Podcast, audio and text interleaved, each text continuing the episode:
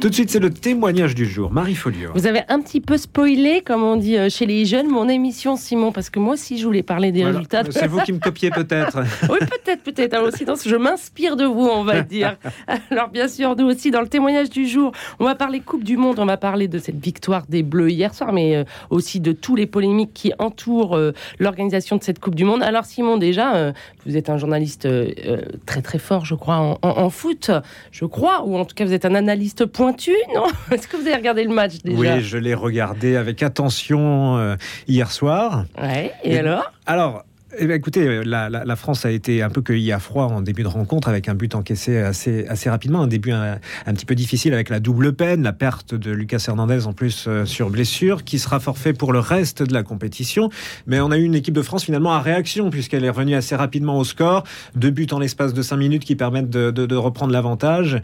Et puis finalement une, victoire 4-1 qui permet de bien débuter la compétition avec la perspective déjà, si le résultat est positif samedi face au Danemark, de se qualifier déjà pour les huitièmes de finale. Vous y croyez, vous, dans ces Bleus? Eh ben écoutez, oui, je, je m'attendais à un match beaucoup plus serré hier face à l'Australie et, et finalement ils ont fait plutôt bonne impression malgré ce, ce début un peu compliqué. Ouais. Finalement cette, euh, cette entrée en matière qui a été un petit peu poussive. euh, finalement, je pense qu'ils euh, ils sont plutôt en confiance pour la suite de la compétition. En plus, euh, Olivier Giroud qui remplace Bah. Karim Benzema à la pointe de l'attaque. Le euh, retour d'Olivier Giroud, surtout. et le record, Ah, le record, voilà, surtout meilleur buteur avec Thierry Henry. Vous voyez, moi, je suis pas, je suis pas hyper calé en sport, mais ça, je le sais quand même que le retour d'Olivier Giroud était attendu tout de même. Il Et était oui, attendu et- au et tournant. il a répondu euh, aux attentes euh, avec déjà un doublé qui permet euh, de, de bien lancer la compétition pour lui et, et pour l'attaque des Bleus. Et alors, votre pronostic? Parce que, alors, ce que vous ne savez pas, cher auditeur, c'est que à Radio Notre-Dame, on fait des pronostics de football, même ceux qui n'aiment pas le football ou qui aiment moins, on va dire, le football. On fait, et pour l'instant, moi, je suis en tête des pronostics, alors que je, Ah, c'est pas ma partie. Oui, je, je tiens à le dire et je suis assez. Et vous, votre pronostic, alors, pour la suite? Est-ce que les Bleus vont gagner cette compétition? Écoutez, j'attends le match face au Danemark avec impatience parce que le Danemark euh, nous avait battu en Ligue des Nations. Ça va être Ah, une vous autre. suivez bien, quand ça va être hein. une autre paire de manches, même si euh, bon voilà, ça a été un peu mitigé le Danemark face à la Tunisie, zéro partout. On va voir si si le- les Bleus passent l'obsta- l'obstacle du Danemark, ça pourrait les, les lancer encore plus dans la compétition. Bon, En tout cas, vous allez suivre ça de près. Avec plaisir. Tous les matchs? À tous les matchs euh, que je pourrais suivre, qui seront diffusés à la télévision, je les suivrai. Oui. Oui, parce que je crois que c'est sur, euh, une, sur une chaîne cryptée, euh, sauf pour les matchs Sauf, de- les, sauf les Bleus. qui sont sur euh, une chaîne pas cryptée. On va peut-être pas donner de nom parce que chut, on va pas dire. En tout cas, la presse a été dithyrambique envers cette cette équipe de France qui pourtant au, dé- au départ, avec toutes les polémiques, n'était pas très très soutenue. Alors qu'est-ce qu'elle nous, a- nous Bah, dit? le, le Parisien, décollage réussi. Vivement la suite. Voilà, c'est un peu ce qu'on vient de dire ensemble, Marie. Oui. Vivement la suite. On va voir ce que ça va donner euh, cette, euh, cette euh, compétition pour les Bleus, euh, les huitièmes de finale. On espère, euh, on espère peut-être au moins les demi. Ça serait déjà pas mal. Eh ben, en tout cas, maintenant, euh, Simon, je ne veux pas vous vexer, mais on va parler Coupe du Monde avec quelqu'un qui est sur place, qui est journaliste sportif et qui est correspondant d'Europe 1. Ah, Jacques je fais Van- pas le poids. Ah, vous faites pas le poids, mais bon, c'était pas mal quand même. Jacques Vendroux, bonjour. Bonjour à tous. Merci beaucoup d'être avec nous ce matin. Vous avez passé une bonne soirée hier soir? On a passé une formidable soirée parce que on a tout vécu hier. On a vécu la joie, on a vécu le drame avec euh, la blessure de Lucas Hernandez qui est quand même euh, indisponible pour six mois. Mhm. Le Milan AC va être content. Et euh, ce qui est important aussi, c'est que on n'a pas très bien joué le premier quart d'heure et puis après les joueurs se sont apprivoisés. On en a mis quatre, ce qui est quand même très rare. Dans Ce qui est un beau démarrage quand même. Non, mais c'est rare, même dans, excepté les Anglais qui ont gagné 6-2 contre l'Iran. Bon, c'est un début assez spectaculaire ici en Coupe du Monde, quatre buts, et puis surtout, surtout, je veux dire, il y a le but de Mbappé, il y a le but de Rabiot, et il y a les deux buts d'Olivier Giroud. Oui, on en parlait avec héros, Simon. c'est Voilà. notre héros, c'est On notre héros ce matin. On l'attendait, Giroud, quand même, au tournant. Il était un peu attendu, quand même. Mais attendez, il a bénéficié, c'est dommage, de la blessure de, de Benzema, mais vous savez que Olivier Giroud, c'est un type super. C'est un type euh, extraordinaire dans l'état d'esprit. Il fait pas d'histoire. Il est toujours là pour arranger les choses. Il joue, il joue, il joue pas, il joue pas. Il est remplaçant, il est remplaçant, il est pas remplaçant. C'est un, mec fiable. Voilà. Vous voulez dire qu'il n'est pas si aigri voulez- de justement des péripéties? Il n'a pas été pris. Il a euh, autrefois, maintenant, ça y est, c'est le retour. C'est pas un homme aigri. Au contraire, c'est un Ah, homme mais- homme ah, mais pas du enthousiaste. tout. Mais, mais pas du tout. Ça va vous faire plaisir euh, sur Radio Notre-Dame. Euh, je veux dire, c'est quelqu'un, quand ça va pas, il prie. Ah oui, ça nous fait plaisir. il prie, il prie. C'est quelqu'un qui, euh, qui va régulièrement dans les églises ou dans les équipes où il a joué, que ce soit à Montpellier, que ce soit à Arsenal, à Chelsea et maintenant au Milan. C'est quelqu'un qui a un rapport euh, extrêmement étroit avec euh, la religion. Donc, si vous voulez, quand euh, ça va pas pour lui, eh bien, il va prier, il va mettre des cierges, il est en communication régulièrement avec sa maman, qui lui va inculquer ce, ce genre, qui lui le, la religion. C'est quelqu'un qui est hors norme. Hein. Franchement, il est hors norme. C'est quelqu'un de solide, quoi, moralement solide. Alors, il peut rien lui arriver de grave. Il peut rien lui arriver de grave. Mais attention, il y aura qui ont critiqué, qui marquaient pas. Un, buteur, un buteur, il peut pas marquer tout le temps. Oui, donc vous êtes content de ces deux buts pour vous. C'est plus que mérité qu'il soit au devant de la scène. Ah, mais moi, je suis très content qu'il ait mis deux buts et qu'il égale le record de Thierry Henry, 51 buts. Il bat Platini, il bat Zidane, il bat tout le monde, on s'en rend pas compte.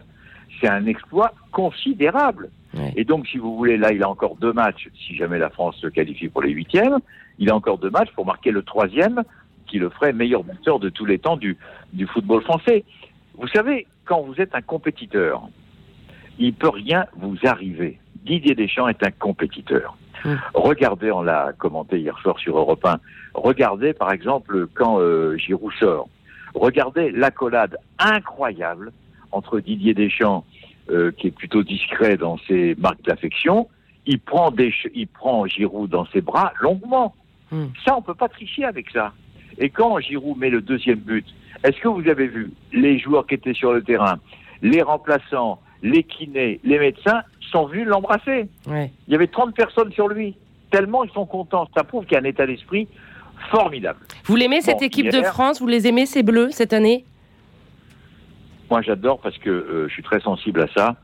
Euh, il y a de l'affect. Il n'y a pas que le football. Il n'y a pas que euh, la Coupe du Monde. Il n'y a pas. ils sont conscients de tout ce qui se passe. Attention, faut pas les en parler, oui. hein. ils sont conscients de tout ce qui se passe. Hein. Mais je veux dire, ce qui est important, et on le dit régulièrement sur sur Europe 1 et sur CNews, je veux dire, c'est une équipe de France où il y a du talent énorme. Il y a des jeunes qui demandent qu'à apprendre. Il y a un certain nombre de personnes qui euh, euh, je veux dire, qui sont là pour les préparer, pour les soigner, pour les entourer. Ils sont dans un cocon voulu, mais ils en font pas trop non plus. Et donc, cette équipe, par rapport à 2018, elle me donne l'impression euh, d'avoir beaucoup de sentiments, les joueurs entre eux. Ça me fait penser, vous voyez, je vais vous dire, ça me fait penser à 98, avec l'équipe de Laurent Blanc, de Deschamps, justement. Qui l'a oublié. De, de, de, de, Fabien Barthès. Il y avait de l'affect. Hmm. Ça me fait penser à l'équipe de 84 de Platini quand ils sont champions d'Europe. Il y a de l'affect et des sourires. Hmm. Cette équipe donne envie d'avoir envie. Ouais. Et, alors... Il y a tellement eu de forfaits, il y a tellement eu de forfaits, que euh, tout s'est lié contre eux. Et ce qui est important de, de rappeler une nouvelle fois, c'est qu'ils ont une force intérieure.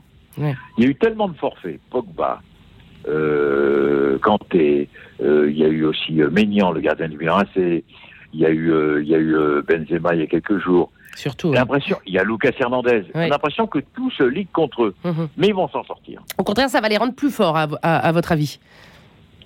La difficulté rend souvent euh, les gens plus forts. Hein. Vous êtes en pleine difficulté, vous savez que vous allez vous en sortir, mais vous savez que vous allez vous en sortir à une seule condition, c'est que faut que ce soit collectif. Et alors, Jacques Vendroux, je voudrais quand même revenir sur cette polémique de la Coupe du Monde. Donc je rappelle que vous êtes au Qatar, vous suivez ça vraiment de l'intérieur, vous êtes correspondant pour Europe 1. Euh, donc une Coupe du Monde. je suis journaliste au service des sports d'Europe 1. Oui, et là vous. Pas correspondant. Non, vous êtes et vous commentez et suivez cette Coupe du Monde. Et euh, donc voilà, une Coupe du Monde dont on a beaucoup beaucoup parlé depuis quelques mois euh, par toutes les polémiques que ça a enclenché, les grandes villes de France qui ne vont pas retransmettre sur écran géant les matchs. Comment ça se vit de l'intérieur? Est-ce qu'on sent cette euh, pression en fait de la Coupe du Monde au Qatar? Pas du tout. C'est pas la peine de se la faire à l'envers. Pas du tout. Pas du tout. Euh, les Qataris essayent d'organiser euh, le mieux, en leur âme et conscience, la compétition qui a débuté. Donc nous on est là, on est ici avec les joueurs, les journalistes d'Europe 1, Cyril de la Morinerie et Jean-François Pérez. On est là depuis huit jours. Donc hum. franchement, l'organisation, elle est parfaite. Mais en Chine, l'organisation était parfaite. En Afrique du Sud, malgré l'apartheid, l'organisation était parfaite. Quand la compétition démarre, en règle générale, tout est parfait et tout le monde a tort ou a raison. Attention, Oui, oui. fait un peu abstraction de ce qui s'est passé avant. Mais à part des problèmes de climatisation qui est trop forte, à part quelque, le- une attente un peu démesurée, euh, je veux dire, euh, quand vous rentrez dans les stades, bon, je veux dire, ici, on se rend pas compte vraiment de tout ce qui a pu se passer avant. Ouais. Moi, ce qui m'étonne, c'est qu'il y a des stades qui sont, mais, mais qui sont euh, incroyables, magnifiques, somptueux. Qu'est-ce qu'ils vont en faire? Qu'est-ce qu'ils vont en faire? C'est ça le, le, le C'est problème. démesuré aussi, pour vous. Ah non, mais c'est complètement démesuré. C'est la première fois de ma vie où je vois des autoroutes à six voies. Six voies, vous vous rendez compte? Et puis, et puis franchement, moi où je suis... euh, Alors attention, hein, attention, nous on est là. Euh, J'ai fait euh, 15 Coupes du Monde, c'est ma 15e.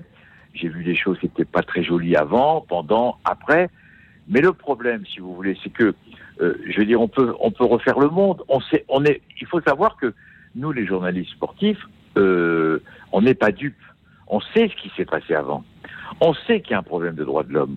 On sait qu'il y a un Oui. problème de travailleurs. On sait tout ça. Mais je veux dire, il y a un moment, ça nous dépasse.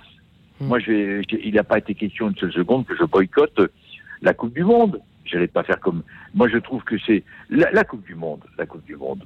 Euh, soit il l'annule, le nouveau président Infantino, il y a 10 ans quand il arrive au pouvoir, ou il y a 7 ans quand il arrive au pouvoir, et puis c'est tout. Ouais. Et puis il trouve un autre pays, un grand pays de football, l'Allemagne, l'Angleterre, l'Espagne, le Portugal, l'Argentine. Euh, Il y a plein de pays de football où les stades existent déjà. Pour vous, en d'autres termes, il faut assumer euh, cette décision et puis, euh, et puis mettre peut-être après, tirer les conséquences, en tout cas, de ces polémiques. Non mais moi j'espère que le euh, si on, je sais pas, le, enfin, le, le- je sais que c'est une monarchie absolue. euh, J'espère que l'émir va, va se servir de, de toutes ces polémiques pour essayer d'améliorer entre guillemets la vie, euh, je veux dire, des travailleurs. Parce que vous savez ici, il y a que 300 000 Qataris, hein, 300 000. Hein. Mm. Euh, le Qatar, c'est le département de la Gironde. Donc, si vous voulez, il y a 300 000 Qataris qui ne sont pas débordés. Mm. Vous savez que le Qatari, je ne sais pas si vous êtes au courant, il est payé 4 000 euros par le gouvernement. Il a une maison et une voiture, un 4x4. Donc, si vous voulez, il n'est pas débordé. Il a une petite fonction, enfin, il n'est pas débordé. Le reste du boulot, c'est fait par des, par des étrangers, par Ouais. des gens qui viennent du Pakistan, Mm. qui viennent de Chine, qui viennent. J'en ai rencontré un qui, j'ai vu un groupe, ils sont venus de Russie. Ils ont réussi à partir de Russie à cause de la guerre pour venir s'installer euh, depuis euh, deux ou trois mois ici au Qatar. Donc, si vous voulez, le, le Qatari, on peut pas dire que ce soit un grand travailleur. Vous voyez ce que je veux dire Mm. Il utilise bien tout le monde, mais tout le monde est content de cette situation ici au Qatar. Mais Ouais. nous, on peut pas, on peut pas cautionner les gens qui sont morts, etc. On peut pas cautionner. Mais il arrive à un moment, il faut qu'on commande cette Coupe du Monde. Il fallait l'annuler il y a dix ans. Il C'est fallait refuser qu'elle soit là-bas. C'est facile, c'est facile. Mm. Rien de plus facile quand ça va pas. Il fallait dire il y a dix ans, on annule. Il Mais- fallait qu'Infantino, le président de la FIFA, dise on annule. Ouais. Et alors une autre question parce que du coup ça remet beaucoup sur la table euh, le débat sur est-ce que euh, on peut tout mélanger? Est-ce que le sport doit devenir euh, politique? On a vu les, les joueurs iraniens par exemple qui refusaient de chanter l'hymne national en soutien à la révolution. On, on a vu des genoux à terre. Est-ce que le sport devient pas un terrain de revendication qui, qui risque de devenir incontrôlable? Écoutez, pour le moment, ça a été à peu près contrôlé, Mhm. sauf, sauf, sauf que, je veux dire, ça date pas d'aujourd'hui que la politique et le sport sont mélangés. On va pas découvrir ça aujourd'hui. Euh, ça s'est passé en Afrique du Sud avec Mandela, ça s'est passé avec Videla en Argentine, ça s'est passé, je vous rappelle quand même que la Coupe du Monde a lieu aux États-Unis euh, et qu'il y a quand même des États où la peine de mort euh, est encore appliquée. Donc je dire, on va toujours trouver un élément extrêmement défavorable. Et là où vous avez raison, il faut profiter de la Coupe du Monde de football pour essayer de modifier ou d'améliorer la situation du pays sur notamment les, les histoires de, de droits de l'homme. Mais ça date pas d'aujourd'hui. Mm. Regardez 98, Chirac, il a été réélu grâce à la Coupe du Monde de football, car il était en, il était en, en compétition avec euh, Jospin. Donc, euh, je veux dire, tout le monde s'en sert, tout le monde s'en sert, tous les présidents, je veux dire, euh, s'en servent. Bon, excepté sans doute Emmanuel Macron, qui lui est un vrai fondu de football. Il adore le foot. Il joue au foot. C'est quelqu'un qui est passionné par le sport et le foot. Donc lui, c'est un plaisir personnel. Mais tous les autres que j'ai eu la chance de côtoyer, ils aimaient bien le foot, mais sans plus. il Mais utilisait sans quoi plus. Mm. Ouais, j'utilisais, mais Mm. ils, a- ils avaient raison. Attention, ils ont raison. Hein. Il faut le faire. Hein. Maintenant que vous profitiez, moi je me souviens avec le Variété Club de France, on a organisé il y a 30 ans un match où on a été joué sans autorisation, un match où on a été joué en Palestine, à Jéricho, et le deuxième match on l'a fait à Tel Aviv contre les anciens internationaux euh, palestiniens et les anciens internationaux euh, euh, israéliens. Bah, on a on a essayé modestement, ça n'a rien arrangé, vous le savez aussi bien que moi, hein. mais je veux dire, on a fait un truc qui sort de l'ordinaire. On a profité du football pour essayer de faire avancer les choses. Le football peut faire avancer les choses. Ça, c'est sûr et certain. Mais surtout que c'est une voie qui porte dans le monde entier. Le football, c'est quand même l'un des sports le plus suivis. C'est quand même important de, de, pouvoir justement euh, tirer les conséquences de, de, du fait que ça soit suivi et qu'on peut en passer en effet certains messages. Vous savez, le football, c'est comme le basket. Vous pouvez jouer n'importe où. Dans la rue, dans une cour d'école, euh, sur un mini-stade. Vous savez, maintenant, dans tous les villages de France et de Navarre, vous avez ce qu'on appelle des mini-stades qui réunissent euh, le handball, qui réunissent euh, des paniers, des, le basket, qui réunissent le début de foot, etc. Voilà, donc le foot, le basket, le hand, on peut jouer partout, surtout le basket et, le foot. Donc le football, euh, c'est indispensable à notre vie. C'est indispensable. vous savez, cette Coupe du Monde de football, malgré tout ce qui a été dit, malgré le fait qu'il n'y aura pas de fan zone, malgré le fait que il y a toutes ces histoires depuis un an dont on parle, le boycott. Hier soir, hier soir, beaucoup d'auditeurs sur Europe 1. Et hier soir, 6 millions, mm. voire 7 millions de téléspectateurs pour regarder la France. Oui, les Français n'ont pas boycotté, quoi. Les, même pour le match d'ouverture. Il a été plus suivi. un exemple, je vais vous donner un exemple précis. Le match d'ouverture, qui est un match, je veux dire, euh, euh, pas très intéressant, entre l'Équateur et, euh, le et le Qatar. Ils font 4 millions de téléspectateurs, TF1. Ah, moi, j'ai même vu 5. ben, on est, c'est presque environ 5. Donc, qu'est-ce que ça veut dire? Les Français s'intéressent à cette Coupe du Monde de football. Le monde entier s'intéresse à cette Coupe du Monde de football. ne hum. Faut pas se la faire à l'envers. Hein. Hum. On peut raconter tout ce qu'on veut. On peut dire tout le mal qu'on veut. On peut raconter toutes les bêtises qu'on veut. On peut raconter la réalité. Malheureusement, je dis bien malheureusement, il y a eu des morts pendant la construction des stades. Malheureusement, il y a eu des, les droits de l'homme ont été bafoués, je ne sais pas combien de fois, évidemment. Mais pour le moment, la Coupe du Monde, elle aura lieu et elle se terminera tranquillement. Oui, et que les Français n'aient pas mauvaise conscience, vous voulez dire en d'autres termes, à regarder la Coupe du Monde. C'est pas pour ça qu'ils valident ce qui se passe au Qatar. mais bien entendu. Et au contraire, ça permet d'en parler. les, gens, les gens veulent regarder le football, pas ça. Oui, oui, oui. Et alors, euh, on va sortir un peu des polémiques euh, parce qu'il nous reste peu de temps. Euh, quels sont vos pronostics? Vous y croyez, vous, à cette Coupe du Monde pour les Bleus? Vous pensez qu'ils peuvent aller jusqu'au bout? Oui, depuis hier soir, oui. J'étais un peu emprunté, pour vous dire. Et hier soir, j'ai trouvé qu'on a, on est passé de mauvais moments à de très bons moments. c'est une base de travail pour Didier Deschamps et son staff. Il faut qu'on, il faut qu'on gagne contre le Danemark. On est qualifié pour les huitièmes de finale. Ouais. Vous faites match nul, il faudra attendre le match contre la Tunisie. Parce que n'oublions pas que le Danemark et la Tunisie, hier, on fait match nul un partout. Ce qui est bon pour personne. Ouais. ouais mais bon, il y a toujours des surprises. Regardez l'Argentine. C'est quand même le coup de tonnerre. L'Argentine, l'Argentine, c'est un séisme. Hein. Moi, ah bah. j'ai eu, au téléphone hier soir Osvaldo Piazza, l'ancien joueur de la Saint-Etienne. C'est deuil. Ah bah oui. À Buenos Aires, c'est deuil. L'Argentine de Messi, quand même tout de même. Je... Dernière Coupe du Monde, dernière Coupe du Monde, mais, mais c'est pour ça que c'est pour ça que pour le moral des Français qui traversent des périodes un peu compliquées en ce moment, il est hyper important que la France aille le plus loin possible. Et eh ben, ça, sera le, ça sera le mot de la fin. Merci beaucoup, Jacques Vendroux. Donc, je rappelle que vous êtes au Qatar où vous suivez commenter la Coupe du Monde de football. Pour...